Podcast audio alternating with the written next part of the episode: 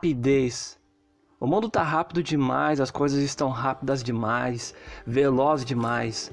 Rapidez é o tempo que talvez a gente não tenha para ouvir uma pessoa, para talvez escutar este episódio de podcast de 5 minutos, para talvez tomar é, um cafezinho com um amigo. Rapidez é a velocidade que é o nosso cotidiano, que é a nossa trajetória, que é o nosso dia a dia, em ter que fazer com que se cumpra todas as missões do trabalho, para fazer com que se cumpra todas as missões enquanto aluno, enquanto criança.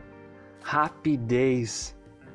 Essa talvez poderia ser a palavra de valor de hoje, rapidez. Mas nesse fluxo, nessa contingência tão veloz, a palavra de valor de hoje é imagem. Eu sou Dedé Vieira, fica com a gente nesse episódio, compartilha aí para quem você ama e vamos embarcar nessa. Porque a nossa convidada de hoje é a Juliana dos Santos. Ju, Seja muito bem-vindo a esse episódio. Fico muito agradecido pela sua participação. Como é que chega para você a palavra imagem, né? Como que você desconstrói, como que você canaliza a palavra imagem diante de tudo isso, de tanto de tanta rapidez que a gente tem e a gente convive com imagem o tempo inteiro. Como que é isso para você? Diz aí, a voz é tua. É, primeiramente agradecer o convite de estar aqui com vocês e pensar nessa palavra hoje, nossa, é algo bem bem complexo, né? Mas eu tenho pensado muito na palavra imagem, assim, é uma palavra que me acompanha há muitos anos. Eu acho que isso pela profissão que eu escolhi, né? Eu acho que falar de imagem sendo artista visual é falar daquilo que nos constitui enquanto escolhas de respostas, né? À vida no mundo. É... Para mim, é... pensar imagem, propor imagens é um desafio muito grande. Para mim, imagem é. Eu vejo também a imagem como um lugar de muita responsabilidade. É, eu já me vi gerando imagens e propondo imagens que despertavam nas pessoas é, memórias e retomada de sentimentos de situações de muita dor e muito sofrimento. E foi nesse momento que eu decidi que eu não queria que eu não queria mais propor imagens que acessassem esse lugar, né? Então foi. Eu, eu não tem como pensar em imagem sem pensar em, em imaginação, ou, também sem pensar em prospecção, né? Eu acho que imaginar é, constitui, é constituído a partir da palavra imagem. Eu não sei qual que veio primeiro, eu acho que a gente podia pensar na etimologia dessa palavra. É, mas para mim, é, como eu, eu comecei a me, me, perceber como essa pessoa que estava é, gerando imagens, eu comecei a me preocupar muito com os discursos das imagens. E como educadora, quando né, minha prática como arte educadora e professora também, além de artista, é, a gente percebe como o imaginário comum, né, como o nosso imaginário é habitado por uma série de construções que são antes da gente nascer. Então, as imagens elas carregam o peso do mundo, eu fico pensando, né? Porque é através das imagens que se dá um, um aspecto muito complexo de, de construção de discurso que passa por um lugar que nem sempre é crítico, analítico. Eu digo isso porque a gente aprende a ler, a escrever e aí depois a gente aprende a interpretação de texto, né? E na nossa formação base a gente não aprende a ler escrever. Né? Não eu tô pegando emprestado aqui uma categoria, né? Ler escrever pensando na escrita. Mas pensando em imagem, a gente não, não tem um processo de uma formação que a gente consiga ter mais capacidade analítica e distanciamento das imagens, né? Eu sinto que tem vários, eu sinto não, né? Tem vários teóricos, né? Estão estudando sobre isso, vamos dizer, pensando uma das primeiras expressões da criança quando ela nasce é quando ela começa a se desenvolver, é desenhar, né? A criança aprende a desenhar antes de falar, muitas vezes. Ela balbucia e rabisca, né? Aprende a dançar antes de andar. Aprende a cantar antes de falar. Aprende a desenhar antes de escrever. Eu acho que as imagens habitam, habitam também esse lugar primário, esse lugar primevo da constituição assim das coisas. Eu tenho pensado muito agora no meu trabalho sobre o nascimento da forma, né? Pensando em imagem, né? Nem todo trabalho é sobre imagem, né? Tem trabalhos que são áudio, tem trabalhos que são performance, né? Mas se a gente pensa em imagem como tudo aquilo que se constitui enquanto capacidade de imaginação, e também tirando a palavra imagem, é, dessa, dessa definição que se dá só pelo que é pela visão, né? Eu acho que a gente tem uma sociedade que tem a visão com o monopólio dos sentidos, e, e isso é muito ruim, porque é como se só que fosse possível ser visto ou enxergado, que fosse passível de ser, de ser verdade ou realidade, né? Enquanto a gente sabe que não é verdade, a gente a experiência das coisas no mundo se dão através de muitos, muitos, muitos sentidos, né? Mas assim, eu tenho pensado muito sobre o nascimento da forma, né? É o que eu quero dar a ver, o que eu quero dar a sentir, o que eu quero dar a imaginar.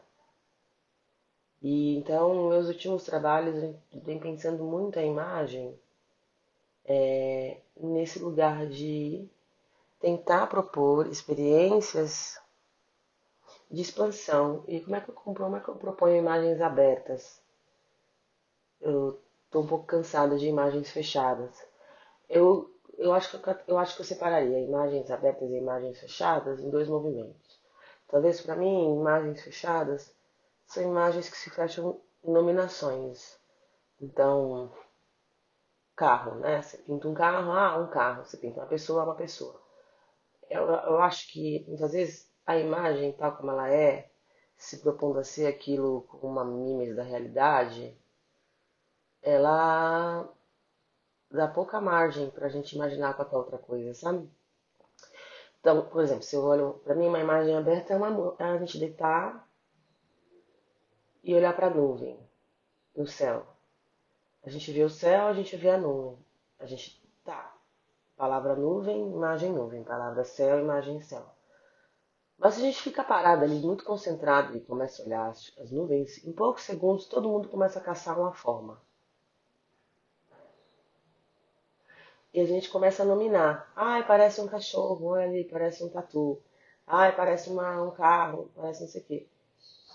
Só que esse exercício de nominação logo se desfaz para o movimento das, das nuvens e do vento. Então é fugaz, é muito rápido. Né? eu gosto, da, da, eu gosto desse processo quando ele se dá dessa forma, quando a gente nomeia, mas logo, logo, logo a gente já não consegue nomear mais e é obrigado de repente a tentar achar outras palavras para visualizar aquilo. Agora, quando a gente não consegue achar outras palavras, quando a gente não consegue achar outros sentidos, eu acho que são imagens fechadas. Eu acho que a imagem aberta é aquela imagem que fica difícil a gente encerrar ela numa experiência muito pontual. Eu acho que a imagem, fech... a imagem fechada é aquela que nos dá a possibilidade de imaginar para além do que ela se constitui, para além do que ela se mostra.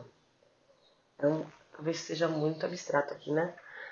Mas tenho pensado muito isso, assim, agora quando eu penso nas experiências, né, que eu tenho feito com o azul e as pesquisas que eu tenho desenvolvido, quando eu começo a pensar, né, posso eu falar do azul, sendo uma artista negra, ao seu abstrair, como já dizia Cruz de Souza, em 1898, no seu, seu poema Emparedado, né? Ele vai dizer: Posso eu ser artista se sou herdeiro de Cã, se sou filho de África tórrida, Posso eu abstrair? Posso eu falar em espiritualidades? Posso eu falar em devaneios? É um artista negro no final do século XIX, é, se vendo diante das limitações que é ser uma pessoa negra numa sociedade que ele vivia naquela época. E eu me identifiquei com ele, falei, nossa, ele estava em 1898, eu tô aqui em 2018 e eu tô com as mesmas questões, né? Posso eu abstrair? Eu tenho tido um caminho, tentado me descolar muito da minha imagem. É, eu acho que eu acho importante o descolamento da própria imagem. Eu sei que isso é controverso, ainda mais pensando em experiências negras, que se dá muitas vezes num processo de não visibilidade e de pouca representatividade ao longo da nossa história, né? Mas graças a muita luta e muita atuação dos movimentos sociais negros, da comunidade civil, artistas, intelectuais, as mães negras, as avós negras, é, todas as pessoas, né? A gente tem conseguido é, se colocar num lugar diferente. Eu acho que a gente avançou muito bonito. E eu acho que isso, inclusive, dá a condição de hoje de eu parar para pensar que é, eu acho que agora eu já posso me descolar um pouco da minha imagem. Eu acho que agora eu já posso pensar em trabalhos, em experiências em arte, em que as pessoas acessem meu trabalho a partir de outras conexões, que não necessariamente que esteja vinculada ao, ao, meu, ao meu rosto, ao meu fenótipo. Então, o caminho para começar a mergulhar na aquarela e começar a mergulhar em aquarela com flor foi muito o desejo de é, entender qual era o caminho, como é que se nasceria essa forma. Como que seria pintar com água e pétala de flor? Foi uma curiosidade. E uma água e uma pétala de flor azul. Né? E uma flor azul que tem um, um tom que é tão bonito que vai de um violáceo até um azul mais cerúleo, não sei dizer que nome. É, se é que faz alguma diferença essa informação, acho que azul cerúleo só serve para quem, que é quem se relaciona com os tubos de tinta, né? Mas tenho pensado muito nisso, assim, qual é o sentido, né? Do que eu faço. É, e em contraponto ao que eu vinha fazendo, que tinha uma uma condição muito mais objetiva e deliberada de discutir de forma figurada e, e certa forma, uma pretensa representatividade, em que eu passei a me perguntar se aquilo que eu estava gerando de imagem era o mundo que eu queria viver ou era reiterando o mundo que eu já vivia. Se aquilo me abria esperança para continuar ou se aquilo me derrubava por me lembrar de todas as atrocidades que era ser uma mulher negra. E no meu caso eu não dei conta. No meu caso essas imagens elas se tornaram intoleráveis. Elas se tornaram imagens intoleráveis, se tornaram imagens difíceis de digerir por mais que eu entendesse, entenda a importância delas naquele momento da minha vida e entenda como elas podem ter também gerado um processo importante para outras pessoas, mas para mim era algo que já estava machucando demais, sabe? Eu acho que as imagens machucam. E aí, pensando o que a gente acabou de viver agora, no, né, no, na fatalidade, na catástrofe que foi o assassinato do menino Moise, o jovem congolês que tem a idade do meu irmão, e como as imagens né, da agressão, assim como George Floyd né, e tantas outras imagens, vão ocupar um lugar muito ambíguo, né? Se por um momento a importância desses vídeos no sentido de de fato dar a ver assim a, o tamanho da hecatombe, tamanho dessa catástrofe, o tamanho da, do problema que a gente vive, num lugar de denúncia, num lugar de da materialidade a, a, a complexidade que é a violência racial, por outro lado, essas imagens também podem cair num processo de banalidade, né? É como se a gente estivesse anestesiado e já não nos doesse mais a retina é, ver imagens de tanta dor e sofrimento e subjugação do outro, né? Eu, talvez eu tenha me perguntado se ver tantas imagens de violência não acaba com que a gente acostume com essas imagens de violência e não nos sentimos mais tocados por essas imagens a ponto de viver a vida normal. Viver aquelas imagens normalmente, né? Eu penso muito nos jornais, assim. Então eu acho que a palavra imagem é um embrólio. Ela é muita coisa. E a gente vive cada vez mais um mundo da imagem e cada vez menos com cada vez menos com oportunidade de desconstruir a imagem no, no senso comum, né? É... Eu acho que as redes sociais também têm ajudado um pouco dos dois lados também de forma muito ambígua. É, quando você vê que todo mundo é capa de revista, que todo mundo pode estar no Instagram como se estivesse na revista Quem, isso é muito legal também. Tem um lado ruim, mas tem um lado muito legal. É um certo processo de democratização de produção de boas imagens, ou de imagens que chegam muito perto do mundo publicitário, que até então eram só as pessoas, né, os famosos que teriam.